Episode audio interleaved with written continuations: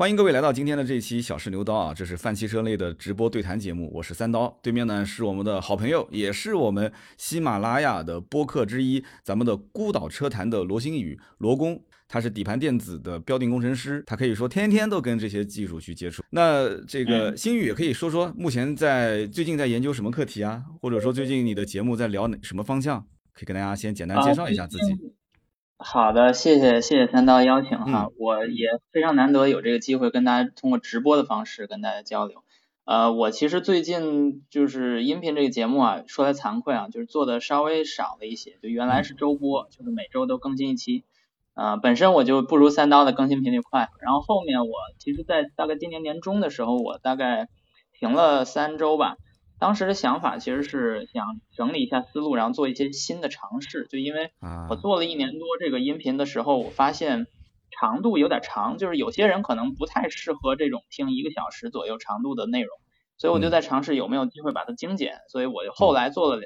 大概两三期精简的内容，然后再后来呢，我也想过视频的方向，所以也做了几。几几个视频，就是现在能关注我的 B 站的也有内容，然后也关注我的这种喜马拉雅或小宇宙的这个播客的也有内容，然后我还请了一个好这个好朋友，就是也是媒体圈的，叫罗松松，他呢给我做一些就是稍微能让大家轻松一些的聊一聊这种呃泛汽车工程师或者汽车行业类的节目，就是也在孤岛车坛上也能听到。啊，这些都是我目前新的尝试，所以我自己内容呢，就是目前呃就分的比较散，所以我自己的更新稍微在喜马拉雅上稍微少了一点，但是还可以。我自己觉得我自己的专业最最近这一年也是变了不不少哈，就是我原来是 ESP 和 ADAS 嘛这两个，然后自适应避震器是我最近这一年关注更多的，就是我自己在从一个标定和车上的工作下来做软件做软件开发。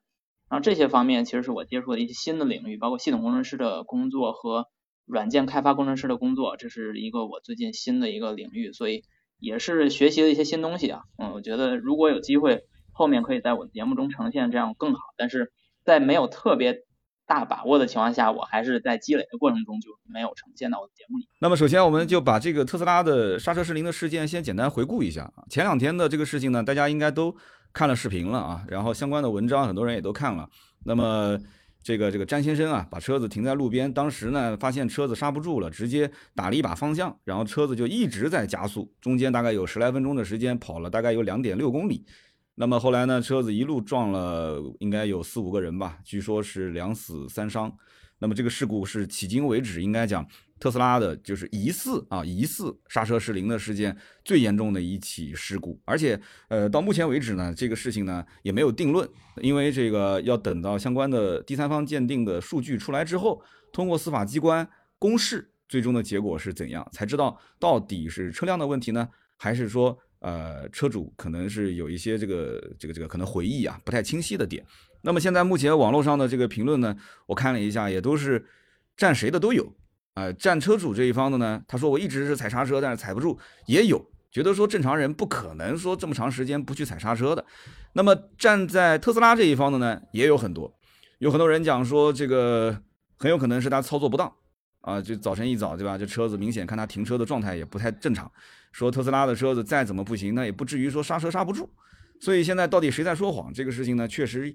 也说不清。特斯拉当时其实不是官方，而是特斯拉的这个中文区小特叔叔发了一个说，据特斯拉官方讲啊，以下的这个后台数据调取发现，呃，车主全程是百分之百的油门状态、电门状态，而且是没有踩刹车，并且按了四次短暂的这个 P 档，然后刹车灯就会有亮嘛，但是没有呃没有让这个车辆产生制动嘛，所以最终导致这样一个结果。所以这个是公说公有理，婆说婆有理。那么这个相关的网络报道，我相信星宇兄应该也看了。那能不能简单的通过你就是简单的这个视频的一些观察，以及呃仅限的这些资料，能有一些自己的简单的判断吗？嗯，对，就是其实到目前为止我都没做过自己的解读的节目，主要的原因也是因为我觉得证证据都不足。然后我自己呢又不是从往这个就叫什么呢工程法医方向发展的人哈，所以我也没有那么强的兴趣去证明谁说的对谁说的错，这件事也不是我的专长，因为我们行业里面专门有一个领域叫 forensic，叫法医领域的工程，就是还确实有这么一个专业哈，呃这方面的人在美国可能比较多哈，但是我自己不是。所以我没法去今天在今天这个对谈中把结论下出来，这个我应该做不到。但是我也是看到了一些现象，我觉得这个值得聊。就首先呢，其实我们去年如果你关注我的微博或者我的 B 站的话，你应该看到看过我一个解读上一次说那个特斯拉刹车失灵的那个事件啊，那个主要是一场一场这个车展上的一场示威哈，主要是那个东西。我在解释这个的时候，其实介介绍了这个刹车的原理和特斯拉的刹车的一些特殊的方面哈。但是这里边我就想强调一下，就是当我们还没有看到任何公开数据的时候，呃，我们作为汽车工程师来说是不会下任何结论的，就是一点点都不会。上次我之所以做那个视频，是因为它是有事有数据上放出来，所以至少我们能得到一些呃有意义的信息，这时候我才会说东西。呃，然后其中上次我记得关注比较多的就是，呃，ABS 制动的，就是 ABS 触发的信号，这个我们会看到，就是在一段时间内是有的，因为那次情况是他踩了刹车，然后 ABS 也触发，然后还能得到这个速度信号，所以通过速度信号也能知道这辆车的减速度呃是多少，这些信号其实都是知道的，所以那时候我至少能做出一点基本的判断，就是这个车主在做什么，这个车在做什么，嗯。然后到目前为止，这个事件都没有任何哪怕这种信息的公开，啊，所以我就没法去介绍是什么了。所以我现在只能说的是，就是我能观察到的是，一个人疯狂的开了两分钟，对吧？大概是两分钟的时长。对。那这段时间里面，很显然这个人属于一个非常紧张的状态。就是如果各位都去想象一下自己被捆绑在一个高速行驶的物体上，咱就不一定说是汽车，你能开。咱就说是一个物体，你都会非常非常的紧张，对吧？在这时候做出的任何判断，就哪怕连我有时候踩开卡丁车，我都有时候会觉得那种加速感啊，那种眩晕感，给我的大脑会带来非常强的一种变化，就让我当时你要问我，比如说四乘以五等于多少，我可能都得反应一秒钟才能告诉你。有道理。我不知道大家能不能理解这件事。所以在这种基础上，我们去判断这个人是理智的还是非理智的这件事，我们设身处地的想一想是非常不容易的。对，当时当时车主有说这么一句话，当时被信息暴露出来，就是讲说停车的时候他发现，呃，刹车踏板有点偏硬，然后车子没停住。后来到了最近的报道当中，有人又通过他们对话的，因为车主家属有被采访过嘛，然后说。他的儿子当时有可能把车辆改成了一个缓行模式，那么之前车主是用单踏板模式在开，因为单踏板模式其实是可以让车辆完全静止制动的嘛。他说当时可能是因为中间换过人去调过这里面的相关模式之后，他上车发现原本以为车辆可能是要停下来，然后哎，怎么发现车还在往前走，然后一时判断失误，产生了一些这种可能错觉。当然了，这也是网友通过他们的对话进行的一个推理啊。就是我想问的问题，作为工程师来讲的话，刹车踏板如果是突然发感觉有点变硬了，或者说突然紧急状态下，有没有可能单踏板模式？比方说车主一时哎，我把油门当成刹车，这种可能性都存在嘛？再换句话讲，就是说刹车只要他踩，是不是就能理解这车一定是会呃有制动的动作？有没有可能刹车踏板偏硬，他可能踩不下去？就像很多人讲，就算你调取了 EDR 的这个数据，那有没有可能他踩了，但是你数据没有记录？这个能不能从专业的角度，我们就去讲一讲这种可能性啊？这个我觉得咱们就说一个跟特斯拉没关系啊，跟这个事件也没关系的话，咱们就说这个技术。那其实这里边有一个换算的过程，就是说你的脚对于踏板的施加的力是牛顿啊，这个东西叫牛顿，是力力的单位。然后呢，对于刹车系统来说，它更关键的不是牛顿，而是帕或者叫 bar，就是这种压强单位。压强，这个压强单位是就是在这个系统里面，因为它是一个液力系统、液路系统，所以这里面是有油液的，是有刹车液的。然后这个刹车液或者我们通俗叫刹车油，这个东西传递的是压强，然后它通过脚踏板给这个液体制动的提供的制动力，呃变成一个压强信号之后，或者这个压强的输入之后，它通过一个助力器这个东西，这个助力器呢，所有的车都有，就几乎所有车都有啊，也不能说百分之百，就是基本上所有的民用车上都有一个圆形饼状的助力器。这个助力器呢，英文叫 booster，然后这个 booster 呢是把你现在给出的这个压强进行一个放大，它通过一个膜的结构，一个放大的结构，用了真空去去放大这个助力器的这个助力的效果，基本上在乘，我记得是五到八之间吧，这个不同的车也不太一样，然后你就能通过一个脚上的动作变成一个制制动液力制动器制动系统可以应用的一个压强的一个级别。这时候所有的轮子就开始制动，就是制动盘，呃，就得到了那个夹紧，然后就可以制动。通常都是这个逻辑。所以呢，这里边就存在一个问题，就是两两个阶段。第一是你踩刹车的力，这个牛顿够不够，它产生足够的帕或者叫 bar 啊，这个是一个一个一个逻辑。然后另一个逻辑就是，OK，你这这部分没问题，那下部分就是它的助力器能不能把你，比如说踩了，咱就说踩了，比如说五八。然后它给你放大到了，比如说，嗯，二十八或者五十八，对吧？它能不能做这件事儿？如果它也能做这件事儿，那对于制动系统来说，这就是一个有效的输入，那它的制动就可以得到实现，对吧？但是很显然，如果你做了这件事儿，但是车没有停，那就很很显然是刚才我说的这两点中的一点是有问题的，那就一来有可能是你踩的太少了，这是这是一种情况，然后第二个是你踩的没问题。但是它的放大放大效果不够，或者说没有，那这里边就会涉及到大家说的这个 iBooster 是什么叫 iBooster 呢？这个 iBooster 是一个产品，这个是博士产品的名字。对，这个产品的名字呢，对，这是一个注册商标哈，这不是说所有的公司都能出东西就叫 iBooster。iBooster 是一个博士的注册商标，就是一旦你提到 iBooster，那就是博士的。因为有别的公司用的是其他名字嘛，就是如果我们说的是博士的系统的话，我我猜这个车是这个系统啊，但是也不是确定，确定了，嗯，就是对，如果是这个车用 iBooster，那 OK，那就是在用一个电机去推你的这个呃制动总缸的那个输入轴，就是推这件这这个东西，它就把原来的那个真空的呃一个作动机构变成了一个电机推的一个机构，那你就想象一下什么时候会出现这个失效呢？那就有可能，首先它有传传那个传感器，压力传感器它可能失效了，对吧？就是你踩了它不知道，或者是呢它电机呃停电了，或者说电机失效了，对吧？这个电机它不工作，那就是反正它助力这件事儿它不工作，它会导致什么呢？就会导致你感觉踏板变硬，因为它不助力了嘛，不助力你就会踩整个踩那个原就是那个原本的那个主缸，那你踩原本那个主缸，你会觉得这个东西怎么这么硬呢？是因为它助力不够了，就这是一种情况，这是有可能出现的。但是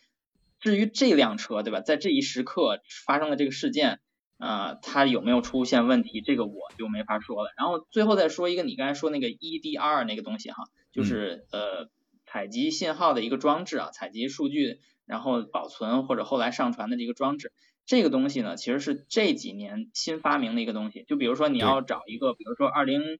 我不知道，二零一零到二零一五年左右的车有没有这个东西呢？它大概率是没有啊，就是这几年是比较多了。因为尤其是对于对对于我们中国的电动车来说，这个有一个国家的规范，国家的国标是要求一定的数据，就是跟电车的运营和使用相关的数据是要回传到一个总的这个数据中心的。就中国这政府是需要监控的，它主要是为了推广电动车用的，这是一个数据采集的一个过程。所以在这里面，这个数据它采集的是什么信号呢？我猜应该是因为我也没有参与过 EDR 的这个呃，就是规范的制定或者说从从事相关的工作哈，我只能猜，就是他猜他得到的数据是我们所谓的应用层，就是软件开发里面有应用层，有中间层，还有基础基础软件，然后这几层呢，你就可以想象一下一个楼房的一二三层楼哈，就是一层楼在最底下。然后二层楼在中间，然后三层楼在上面。这个，如果你想象这么一个层级层级机构的话，那呃刚才说的这个 EDR 采集的信号呢，我猜应该是最上层的那层，就是一般的应用应用层软件的信号都是直接得到都都给到那些就是 ECU 去去使用或者去去采集去发出，所以这是一个比较表层的一个东西。然后内层呢，就是让呃，ECU 去运算的东西呢，嗯，往往是这个就是基础层，就是最底下那层，就是比如说就一楼。那实际上最后实践就是让这个执行器呃让这个控制器嗯运算，然后再给执行器去发出信号的这一层呢，其实是最底下那层，就是就是基础层，叫基础软件，我们专业术语叫 B M B S W。这个 B S W 它理论上应该反映的是 A S W 所有执行的信号，但是有可能这里面出现了一些就是运算上的问题，或者说软件层面的失效，让这个信号呃在传递的过程中不是一致的。比如说，呃，简单一点就是你去换算的时候，你的单位写错了，对吧？这这这有可能的嘛？那你原来可能你的目标是告诉呃底下的层是说我有一百帕，结果你写成了一百帕，对吧？那就差十的五次方倍的单位嘛，就是并不是说就是这辆车一定是有这个问题啊，我只是说一种可能性，就是哪怕我们就说 EDR 采集了信号，那是不是说明这个信号就是真的让车制动的信号呢？呃，也有一种可能性是不是，就是说你这中间出现了软件失效、软件故障。导致现在你采集的信号其实不是真正最后车辆执行的信号。嗯，哇，那这么听下来的话，其实如果说这个车辆现在已经是受损了嘛，呃，在这个事故车的基础上，去通过第三方鉴定拿到了这个 EDR 的控制器，然后读取里面的相关数据，那这个数据最终拿到手之后，它其实只能说反映出它前就是碰撞前几秒钟的相关记录。它的加速度、速度、碰撞、车辆制动状态、加速踏板的百分比，因为国内目前我看到公开的数据大概有十七项嘛，等于就是说，按照刚刚我我理解你的意思，就是浅层的一个最上层的这一些数据，就你只能知道它有没有做过这些动作，是吧？那通过这些数据，最终能看得出它在碰撞前的，比方说十几秒、二十秒，它有没有踩这个刹车吗？我们就讲个大白话，能能看得出来吗？对。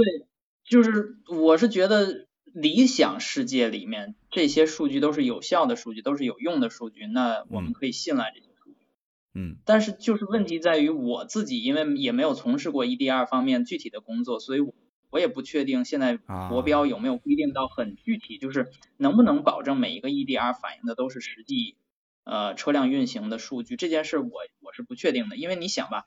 就咱们现在说 OTA 这件事，就是网上升级或者在线升级车辆这件事，这未来汽车出来基本上算第一批做这件事的公司吧，这也就是四五年的事儿。对，所以你说咱们国家制定一个标准，让它实践，让它运行，然后这个在路上的车，这些车可能每十每年都在更新，每每甚至是每周或者每个月都有新的。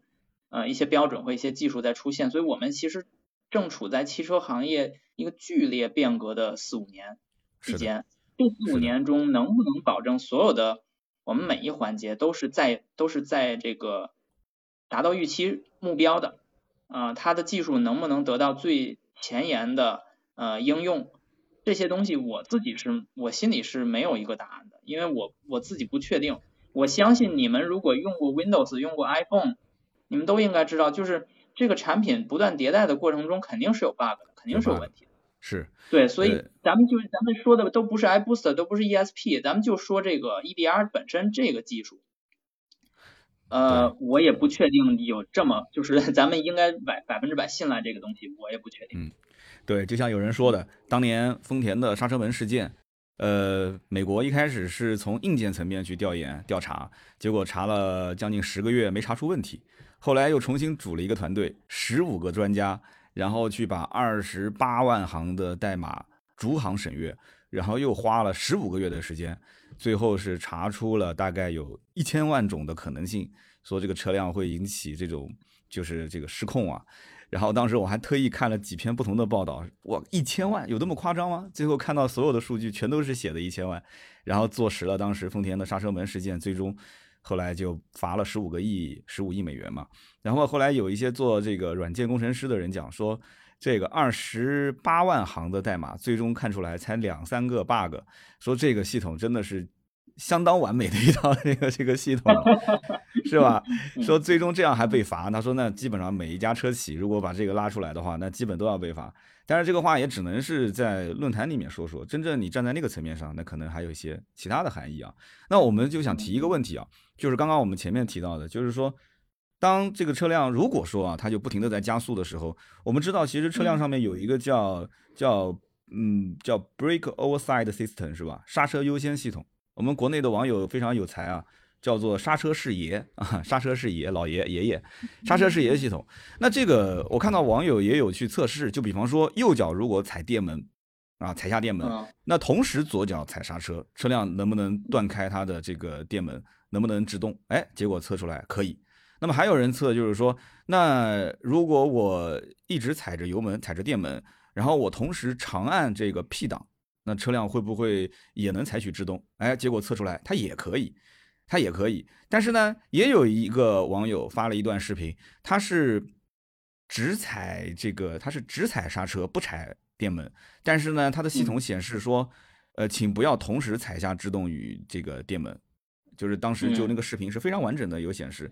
那为什么会出现这种情况呢？这个能不能给我们大概的解释一下？就是这个刹车优先系统在特斯拉上面是不是有标配？对，就是你说的这个，我也是最近才了解的这件事儿哈，因为这个不是一个标准，就是说，比如说咱们咱们怎么理解是标准？就比如说 P 档对吧？P R N D 这几个档，咱们是这么排列在自动自动挡这个时代哈，嗯，那基本上就形成了一个标准。其实你说，那你能不能是 P N 二 D 呢？那也不是不能啊，对吧？就是你要真想也是可以的，就是所以咱们现在说的这个，无论是单踏板模式。还是所谓 CRBS，还是说的这个这 Brake Override，这些东西其实都是在开发电动车的这几年的过程中，大家逐渐发现的一些可能性。就是我们觉得这么安排是好的，是适合消费者的，那我们就去这么设计，这么就去这么做。但你就看有没有没有 Brake Override 的车呢？肯定是有的，对吧？如果你说没有这个 iBooster 的车，也肯定是有的。就是这有这里有很多电动车的结构是。到目前为止还没有确定的，因为因为你还还是还是回到我刚才那个观点，二零一八年蔚来汽车第一次出 ES 八，然后特斯拉也是在大概可能呃我不知道二零二零一五年左右才可能才上第一批有 iBooster 的车，因为 iBooster 这东西也不是上了很多年了，也是才就博士真正研发到量产第一第一批也没几年，就是当时尝鲜的其实算是蔚来汽车算是第一批尝鲜 iBooster 的呃的产品了。嗯，然后二零一七年 Model 三才上才发售哈，应该是发售还是发布，就是反正都是很晚的事。所以其实我们现在面对的这个技术架构里面的每一个元件儿、每一个部件都是非常新、非常新。就是你去问任何一个供应商，他们自己都可能还在处理原先没有找到的 bug。因为怎么说呢，就是你没有时间积累，你怎么知道他那儿有 bug 呢？对吧？你你必须要做一些实验，做一些这个论证。你才能知道这件事，而最好的实验和论证的方法就是实大量的实践应用嘛。那是对于任何一个实验室的产品，它都不可能保证就是在实验室里边就做好了所有的验证，所以这些东西肯定是会需要在呃，就是尽量当然是希望是在上市之前做好足够的验证。但是你真正说这个产品没上市没有量产，谁都不知道在量产过程中会出现怎样的装配呀，或者是软件刷写呀，或者甚至 OTA 呀这些故障。就比如说，我给你举一个简单的例子，可能这个不是我们今天聊的主题哈。就是在二零一五年到二零一八年过程中，我参加了一些电动车的这个项目，就是在在苏州博士。然后当时工作的时候，就发现有一些车啊充电充不进去。嗯。然后我们就在那跟客户就是车企啊就联系了半天，说你这个充电器怎么有问题啊？你这个充电接口怎么有问题啊？最后研究来研究去发现啊，是我们的就是我们呃这个车间。的充电桩的那个充电枪的那个头的设计和这个车的充电口的呃制作之间存在一个间隙，一个误差，一个公差，导致充电口的某一个信号端没有连上，然后这个车呢就认为你这个充电枪没插好，没插好就不充电呗。对的。所以你就说那那你说赖谁呢？是赖车企吗？车企他按照他的标准去做，他每一台都是这样。那按赖充电桩吗，它充电桩也是按照它的标准去做，每一台都是这样。但是充电桩跟车企这两个公司根本也不是一个公司啊，所以现在我们面当面对的很多的新技术啊，就是大概在二零一八年左右第一批第一批上市的这种车，包括 Model 三呀，包括 ES 八呀这些车，它身上有大量的东西都是很类似这种东西的，就是你很难讲是谁的问题，只不过就是大家在摸索中去实践出来一个东西。就回到你刚才问的这个问题，就是单踏板也好，这个呃 Break Override 也好，这个东西其实目前不是一个标准。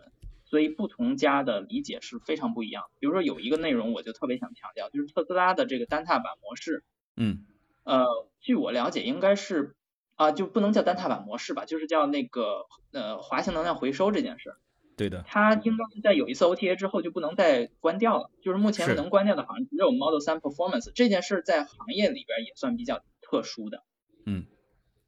嗯，所以这件事我特别想强调，因为不是所有车都是滑行都有滑行回收，或者都必须要求你滑行回收。对于我自己开过传统车超过电动车的人来说，我哪怕开过一段时间电动车，我也体验过这种滑行回收。呃，我自己感觉滑行回收还是有点反反肌肉记忆，或者叫反日常，就是这种普通驾校中出来的学生的呃开车开车理解的。所以这中间。会带来一些这种，无论是运动性上的，还是这种心理上的，对于人的一些变变化，嗯。那你觉得特斯拉为什么要坚持把它的这一套系统，就是强制消费者去使用呢？单踏板模式？我觉得，我猜测啊，不一定，因为我也不在特斯拉工作，我又没做过他们的项目。我感觉他们有可能，因为这个车是一个全球发售的车，嗯。嗯，所以他们可能会在不同的国家接受不同的测试，嗯，然后其中有些国家的测试关于能耗方面啊，可能如果你要把单踏板贯彻到所有产品上，可能就会比较有利，这样它测出的结果就可能比较省电啊，能耗低，但是如果不是的话，对，就是你想吧，因为有很多的测试工况，无论是 NEDC 啊，还是 WLTC，还是我们中国的那个 CLTC。嗯，他们的加速减速度的需求是不高的，就是他们不需要你一下地板油一一下地板电这么加速的，它很多的工况就是可能是零点一 G 加速，零点一 G 减速，零点二 G 加速，零点二 G 减速，就很小的日常的这种。然后这时候如果你在测试的过程中你踩刹，通过只有通过踩刹车的方法才能实现这个减速目标，有可能你就踩过了，或者你就你就没踩到，那这时候可能就没法实现一个非常好的最后测出来的一个。呃，能耗优化，就我猜啊，这可能是其中一个理由，就因为它在不同的国家都发售嘛，这个车，这个车其实从这个角度讲是远超过我们中国任何一款电动车的实力，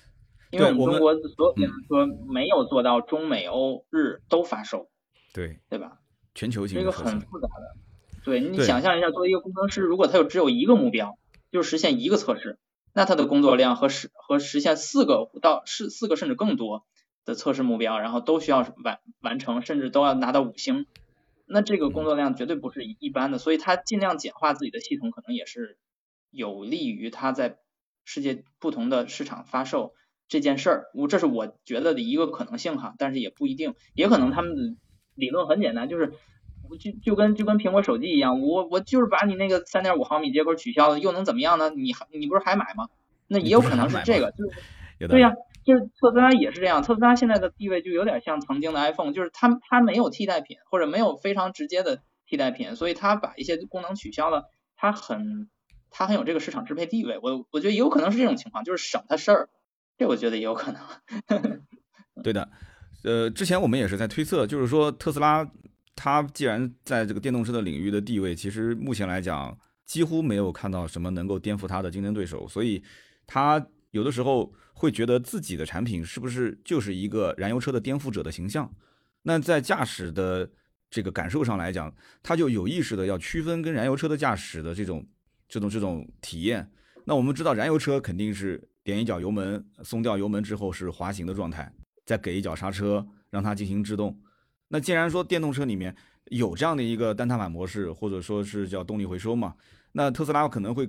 比较强调这种驾驶感受。你要如果觉得第一次开，呃，觉得有点拖拽感，但时间久了你习惯了，其实单踏板他们自己也在讲，就是单踏板你时间久了，其实用的很舒服。比方说在早晚高峰的时候，频繁的跟车、停车、跟车再停车这种状态下，基本上你就不用再去踩刹车了。呃，的确，最早的时候我在开那个宝马的 i 三，那个电动车的时候，它就是单踏板，它就是那种制动力回收力度非常强。那开起来感觉第一次真的是头晕啊，脚底上 叫快要抽筋的感觉。但是哎，开一段时间，开了一个星期之后，发现你要如果是习惯了自己能够控制好那个电门的开合的角度跟时机，好像也不至于说那么难开。但是确实从一个驾校出来的人去适应这种电动车的所谓的制动力回收强度比较强的状态，还是。蛮痛苦的一件事情，其实就跟我们平时用 Windows 用的时间久了以后，你突然买了一个 MacBook，那我相信很多人都经历过，对不对？最小化窗口、关关闭窗口、复制粘贴那几个按键，就完全 就跟 Windows 不一样，就找半天。明明就是一个很简单的 复制剪切的一个动作，你都要找半天，你都不知道该怎么操作。那你习惯之后就发现，哎，其实挺好用。那怎么说呢？其实这件事情呢，大家各有各的看法，因为这件事情毕竟已经在国内。不止一次了啊，出现了这些负面新闻。我们刚刚也听新宇说了，就是说在任何新生事物出现的时候，它难免可能会出现一些问题。但这些问题具体到是硬件的还是软件的，还是说呃各家的厂商供应商之间的一些这个相关的，我们讲协议或者说是这个接口，可能没有没有没有制制制定成一个相关的规范，可能还是需要时间。那我们就再聊一个话题，可能这个话题我相对擅长一些啊，就这件事情。对于购买特斯拉的客户会有影响吗？我们先问一个问题，因为你在英国啊，你在英国，英国对于这个事情的报道多吗？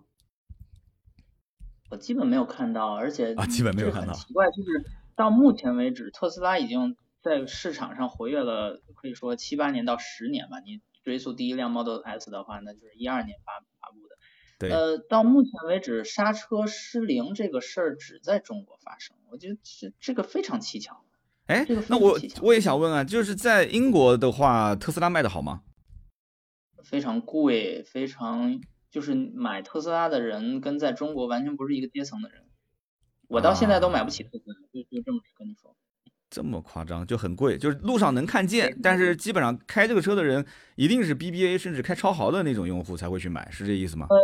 对，就它本身英国买超级跑车的人，可能也就是凤毛麟角啊。这个在任何一个国家都差不多。就是大多数人消费的理念就是，呃，买一个二手的宝马或者买一个二手的福特啊，这基本上一个普通家庭的用用车的这个需求就是这样。呃，所以呢，对于豪华车本身的需求就不高。这个英国是这么一个市场，就是买 S 级 A 七，嗯，这个 A 八或者。七系的人就非常非常少，就这批人几乎不存在。OK，然后在基于这个事实，你要了解这个事实之后，你就发现了，那什什么人买高端车呢？买什么高端车呢？那可能就会在就宝马五系这个级别，可能就会稍微普及的多一些。然后这个级别的车大概价格是多少呢？那可能就在可能七八万英镑，大概就这个水平。然后特斯拉就可以卖到四万五到五万英镑。啊，哪款车？特斯拉的哪款？就 Model 三呀，Model 三都卖到四五万英镑，我的天！对呀，这是一个很正常的价格，就是对于特斯拉的消费者来说，我就是这个定位，我就要花这个钱买 Model 三。那 Model S 就更贵了，我现在我现在可以给你查一下，我我都没有考虑过 Model S 的价格，我来查一下。你也想买是吧？呃，Model S 的价格是九万四千九百九十。我的天呐！这是这是标配啊，就是基基础价格呀，那就是。咱们看着 S Class 的价格，呃，奔驰 S Class 的价格是八万四啊，比 S 还便宜啊，啊，比 S 还贵，比 S 还贵啊，比 S 贵一万一整万英镑啊，很贵很贵啊，就是在在英国根本就没有 S Class 这种用户，就根本不存在这个车，对于它的街也很太大了，然后对于它的消费者的实力来说也太贵了。所以其实没有人买 Model S，就是 Model S 在街面上几乎见不到，就是只有 Model 三。那 Model 三也要卖五万四万五到五万英镑的价格，所以它根本也不是一个日常人能消费起的东西。那在当地有补贴的政策吗？已经没了，应该是，应该是今年和去年没的。那我想问，特斯拉。特斯拉之前不是在德国要建厂吗？已经建了嘛？那建了厂之后，对你觉得对于整个的欧洲的电动车的推进，包括对于英国的新能源的一个推进，那个影响大不大？我不觉得在哪儿建厂这件事儿只要它不改变它当地售价的话，我不觉得呃它会有什么影响。但是我知道的是，特斯拉因为建了厂，在德国买了一些特斯拉，就都是德国生产的。对的。嗯，德国跟英国是很不一样的两个国家，在汽车定价方面。嗯。嗯，另外就是汽车消费方面，其实都是很不一样的。英国二手车的流转要比德国可能还要盛一些，因为英国已经过了那个买新车的阶段了，就是有钱人越来越少了，这个经济一直在往下走。德国还好。那有所耳闻，有所耳闻，就是你现在盖的电热毯，应该也是咱们国内这边卖过去的，是吧？是不是？用上了啊！我目前还用还还没有用电热毯这个设备。呃，不是说了吗？那个新闻你应该也看了啊，说中中国的电电热毯在英国卖的非常好啊。行，那我们回到这个主题上讲啊，就是对于买特斯拉的客户，可能呃还是要有有一些小小的建议，因为我身边已经有人遇到这个问题了，呃，刚准备出手，突然出了这么个事儿。现在呢也没有下定论，他呢也觉得说这个家里保险虽然买的挺全的啊，我说的是人身人身险啊，这不是车辆险，但是呢总归觉得这个事发生在别人身上是万分之一，发生在自己身上是百分之百。刚刚这个新宇也说了，很奇怪啊，全球各地好像都没有这个刹车失灵，为什么在中国发生这么多起？那大家也是，你看通过国外的我们的好朋友也是传递了一些信息，希望对你有用。那么我们国内现在买特斯拉的客户，在我目前来看的话，我觉得他们也只是暂时性的，就是说这个属于叫呃看到了伤疤可能有点疼，但是过一段时间之后，你会发现其实对他来讲影响不大。所以我当时在做节目的时候也说的，我说其实对于真正想买特斯拉的人群，主要还是看这个产品它的可替代性强不强。就是如果这件事情没有被做实的情况下，而且这个产品本身它的可替代性并不是特别强。在国内真正买特斯拉的 Model 3的 Model Y 的这一部分的人群，其实说到底了，很多都是本身就有豪华品牌车，有奔驰、宝马、奥迪，家里可能要再换置一辆车型，或者再增购一辆车型，然后呢给老婆开，给爸妈开，或者自己换着开。在这种情况下，其实他如果不买特斯拉的 Model 3，他买什么车呢？他去买蔚来 ET5，还是去买极氪零零一，还是说去买咱们的比亚迪？我觉得这个可替换性，你看似好像价格是在呃同一个这个阶阶段，但是实际上对于产品的定义，对于他自己认为的品牌的价值，他想获得的这个溢价感，它都是不一样的。他该买的还是得买，所以这件事情我觉得对他的影响可能短时期有一些影响，长期长时期来看的话，只要这件事情不坐实，应该是没有多大影响。这所谓的坐实呢，我觉得就是双方相关的官方出具这个通告，就是确认。这个特斯拉的车辆软件还是硬件出了某些问题，并且啊给予相应的处罚。那么这件事情做实之后，可能老账新账一起算。那这样一来的话，大家就知道了哦，确实有这个问题。那就必须等你完善你的相应的硬件和软件，我可能才会去买。那除此之外，但凡出现这些车主投诉啊，最终又没有什么结果的，甚至败诉的，我觉得对他影响不大。那这一趴就过了啊。我们时间也是聊了快四十分钟了，我们最后就说一个。这个呃，对大家的有一点小帮助的点，就是如果遇到了刹车刹不住的情况下，应该怎样应急处理？那我想听听这个罗工有没有从专业的角度去谈谈自己的看法。对，就是我专门之前还专门做了一期节目啊，在 B 站跟微博上也都发过，就是说呃，无论什么时候，如果你需要在这时候需要紧急制动了，那就是千万要一脚跺死刹车，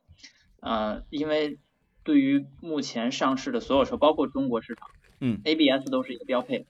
然后 ABS 它的特点是实时的，就是非常非常快的，大概就是二十毫秒，呃一次，呃就可以去控制每一个车轮的制动力，而不是说四个一起控制哈。因为经常有人就会说，哎，我们老司机都点刹，你老司机首先你做不到二十毫秒一次点刹。然后其次，你二十毫秒一次点刹，你点刹的是整个刹呃刹车系统，而不是四个车轮分别。所以任何一个配 ABS 的车，在任何一个时刻，它的刹车的效能都要比呃一个老司机去点刹要强。OK，所以这这件事我们先要明确，就是一旦至少你要有刹车，然后你在这一刻需要紧急制动的话，那你就要一脚跺死。剩下的交给 ABS，对，这这是一个基础。但是如果你说今天说刹车失灵了，对吧？那那我们就得看了，那刹车失灵是什么什么意思呢？就比如说是你的呃，如果你是液力制动的这个管路出现的漏液，对吧？这个这种情况很少发生哈。但是如果发生了的话，对，OK，你没有液力了，你没有液体了，就这这个刹车系统就没用了。那你现在所几乎所有的车都有 EPB，都有电子手刹，就是现在新上市的车都是这样。那在这种情况下，你只要把你的手刹拉栓拉起啊就没问题，就是它依旧可以给你提供稳定的后制动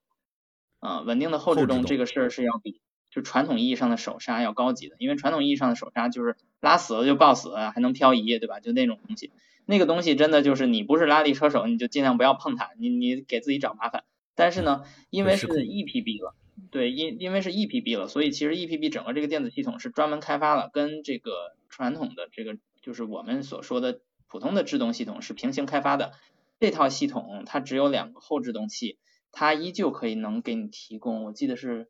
零点三到应该零点三到零点五 G 的减速度吧。就这个东西我也没开发过，但是我知道。就是这个东西是可是靠谱的，是稳定的，它是一个推，就是叫什么推杆的这个电机，呃，步进电机走的这个侧边的，就是从就相当于从内而外的那个往外推，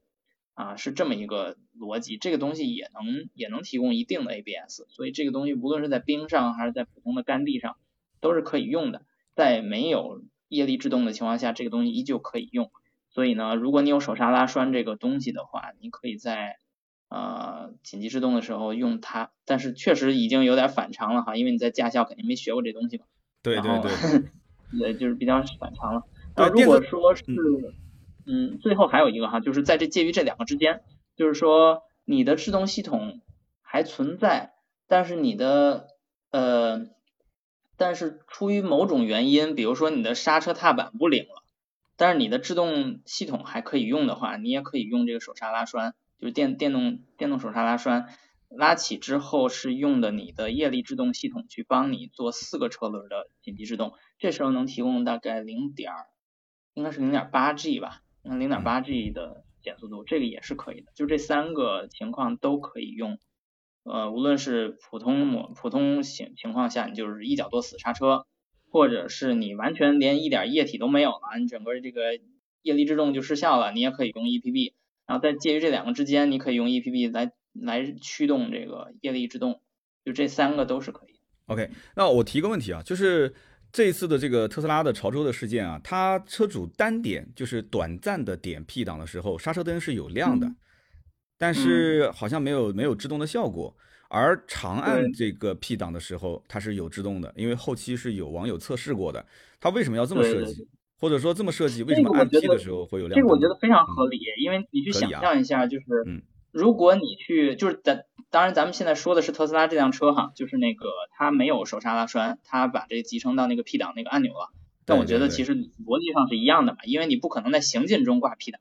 那你既然行进中不能挂 P 档，那你那个按钮还在那儿，那你拿它干什么用呢？不就相当于用手刹拉栓嘛，对吧？它就是干这么一个用处。所以 OK，在基于这个逻辑呢，你在就是行进过程中，比如说你开一百或者开五十，甚至开二十，你那一刻按下那一刻的时候，其实你有可能是无意识的，就是呃工程师会觉得你如果那一刻你就是想点刹一下，这是不合理的，因为你要真想点刹的话，你可以踩刹车，你也可以就是像特斯拉的话就松开油门就用那个回收，对，对吧？就是这个目标你是以你是有方法去实现的，不需要通过 P 来实现。那所以灯为什么要亮呢？灯亮那就是灯亮，我想想，灯亮为什么？可能就是这个我没法解释，我 这个我没法解释，我我不太确定。但是有一件事我是很确定，就是我们在内部我们会有一个叫 handbag，就是手手提包 handbag mode，或者 handbag case，就是这个手提包情况是一个什么情况呢？就是它默认你由于某种原因。误误碰误碰了一些东西，比如说像我们那个 ESP 有一个按钮，这个按钮当然是在特斯拉上可能是没有啊，它那个可能是集成到一个屏幕里面的一个菜单里面一个功能。是的。但是就对于不就对于普通车来说，比如说大众帕萨特这种车，那它可能有一个 ESP 的 off 的这个按钮，那这个按钮对长按的话才能把这个 ESP 关掉嘛。那它其实有一个手提包的一个检测的意思，就是说。呃，它会一直按的，按的就是按的十秒了，它也没松，对吧？然后这时候就说明这个是被一个东西压着了。它不一定是手提包，就是我们管它叫手提包模式，就是这个东西就有问题。这是一个对于车辆开发过程中的一个一个对于我们所谓叫功能安全的一个考量，就是你要知道，当一个系统真的出现事故的时候，就真的出现失效或者故障的时候，我们该怎么处理？我们不是要一直听它的，这是这是错误的，对吧？那同样的原理就是，你这个按钮，这个 P 档的这个按钮，或者叫这个手刹拉栓的这个东西，如果是就就那么一下的话，那它其实不是不一定是真的为了这个触发这个逻辑是呃在按，它有可能就是因为误碰了。然后，所以呢，他就会为了强调说你这个是一种特殊工况，那就要求你必须要按，比如说三秒，这个具体它标准可能每家不太不太一样，就是你必须要拉栓手刹这个拉三秒以上，或者说两秒以上，这个具体时间我不太确定，就是你才能真正意识到，就是车主是真的需要这件事儿，所以我们才会把它。把它做出来，就是这个东西，我我只能说一个逻辑上的通的啊，它因为不同的车，它逻辑是不一样的。就是对于你刚才问的这个问题，我觉得这是属于你要你应该问特斯拉的工程师，就是为什么 你要把那个智能灯亮了，或者让它让它制动一下，这个不同的家不太一样，而且我也不是做业，呃，我也不我也没做过 EPD，所以如果我这里边说的不对的话，啊，那完全是因为我无知，OK。就是，但是我能告诉你的，就是一个通常的，对于我们汽车工程师和这种就是电子方面有这种按钮的，我们通常会去考虑一种工况，就是到底这个使用这个按钮的人，他是在呃享用这个功能了，还是误碰？就这件事儿，对于所有的按钮，你车上所有看到的这些按钮，它都会有在设计的过程中，就是尤其是跟安全相关的哈，它都会有一些考量在这方面。所以我刚才举的那个 handbag 那个例子，其实只是告诉你，就是这个行业就是对这些东西还是很关注的，非常严谨啊，非常严谨。但是这一次这个事故啊，就是开到一百多公里每小时，然后虽然发生了这么严重的事故，但是最终这个车主断了两根肋骨，然后轻微的有些脑震荡。很多人还说，哎呦，这车撞了，最后这个好像碰撞安全还可以啊。这个我们也看到在 E N cap 啊，就是国外的一些碰撞。那确实拿的这个这个成绩还是还是可以的，就是这可能涉及到主被动安全这一块儿，那这个可能就是另外一个角度了，今天就不展开了，对吧？对于特斯拉的这个我们所谓的被动安全这一块儿，它的整体的车身结构啊，包括材质啊、用料啊这一块儿，有机会大家可以在我们的节目当中再去听一听，在孤岛车谈啊，包括我三刀的百车全说里面，也都会针对这一块儿有具体详细的讲解。那么今天也是非常感谢啊，我们的罗工。再次给我们今天在线的各位朋友介绍一下啊，罗星宇罗工，那目前在英国，他是底盘电子的标定工程师，那自己也有节目，呃，他的音频节目就在我们喜马拉雅右上角、左上角应该能看到啊，孤岛车谈，感兴趣可以直接点击他的头像的加号，可以关注他的节目，基本上周更啊，哪怕就是稍微迟一点，至少十天左右更一期，对吧？问题不大，嗯嗯，大家可以听一听，然后还有像哔哩哔哩啊、微博都可以关注一下。然后账号的话，可能英文比较长，要不你详细再说一下，大家可以关注关注你的微博跟哔哩哔哩。对，我的我的哔哩哔哩上叫 Volkswind，就是大众大众汽车那个 Volks 那个前面那个半半半个单词，然后后面是 Wind，就是风那个吹风的那个风。Volkswind 就这是我的呃 B 站的账号，然后在呃微博上叫大众风 Volkswind，就是你要搜大众风或者 Volkswind 也可以。但是我儿时的时候对大众的一种追求，然后起了一个网名，后来就没再改。大众啊，其实你在英国估计也是呃实现自己儿时的梦想啊，非常不错，其实很专业。在咱们这个汽车的圈子里面，其实做专业的领域，然后出来做自媒体的真的是非常的少。而且内容方面呢，相对来讲更深一些。而且这个罗星宇罗兄他其实更多的有点像对谈类的节目多一些，会邀请各行各业的他的一些好朋友啊，他的一些同事啊一起来进行对谈。其实他的节目我会经常听，学了好多的知识。大家如果感兴趣的话，都可以去听一听。那么同时，今天在我们直播间，如果手头还有掌声没送出的啊，最后的一分钟时间，大家也可以双击我们俩的头像。啊，拼命的双击点一点，把这个掌声可以送出平台免费的十次小掌声，对我们最大的支持，那也行啊。今天这一期咱们也是聊了快五十分钟了啊，感谢感谢星宇兄，以后有机会咱们可以在一起互动。如果有一些什么热点的事件，或者说您这边有什么好的一些选题，咱们都可以聊一聊。这个模式应该还挺有意思的啊。新宇今天还问我的呢，今今天新宇说，哎，那个 MyClub 的软件就是不是要再下载一个？我说不需要了，喜马拉雅现在已经整合了，直接用喜马的平台就可以了。呃，平时你要如果缺嘉宾的话，咱们也可以互动，我也可以过来通过市场层面去聊一聊啊，非常有意思。真的真的，因为市场层面的事情呢，老百姓可能觉得更能听得懂一些。就是有的时候呢，咱们专业确实新宇非常专业，但是你看今天我们也涉及到很多专业名词，有的时候我在听的时候，这个笔笔上还在记着，这个逻辑还得跟着你的思路走。所以一般的普通的买车的用户可能就想知道一个结果，至于这个过程，可能就相对复杂一些了。所以今天这件事情呢，咱们也不是说。去做一个推断啊，谁是人的问题还是这个车的问题，是天灾还是人祸？等最终的数据出来之后，大家可以去看官方的一些通告。但是从我们今天这期节目给大家带来的内容呢，希望给大家一些启发，就是在用车的过程中能够尽量保证安安全全的出行，好吧？那行，今天感谢新宇兄啊，感谢大家的陪伴，今天也是来了不少人啊。嗯，谢谢谢谢，这个数字也非常吉利啊，八百八十八人来过 啊，现在八百九十一了啊。好，感谢感谢谢谢。那么今天这期节目节目也是会留存在我们小试牛刀的专辑里面。如果说没有听全的话，呃，节目应该是明天上午我们剪辑完之后会再次上传啊，在节目这个专辑小试牛刀，大家可以去回听，可以去转发给身边的人听。好的，谢谢谢谢新宇兄，谢谢我们的听友，今天的节目就到这里，拜拜。谢谢三刀，谢谢大家，拜拜。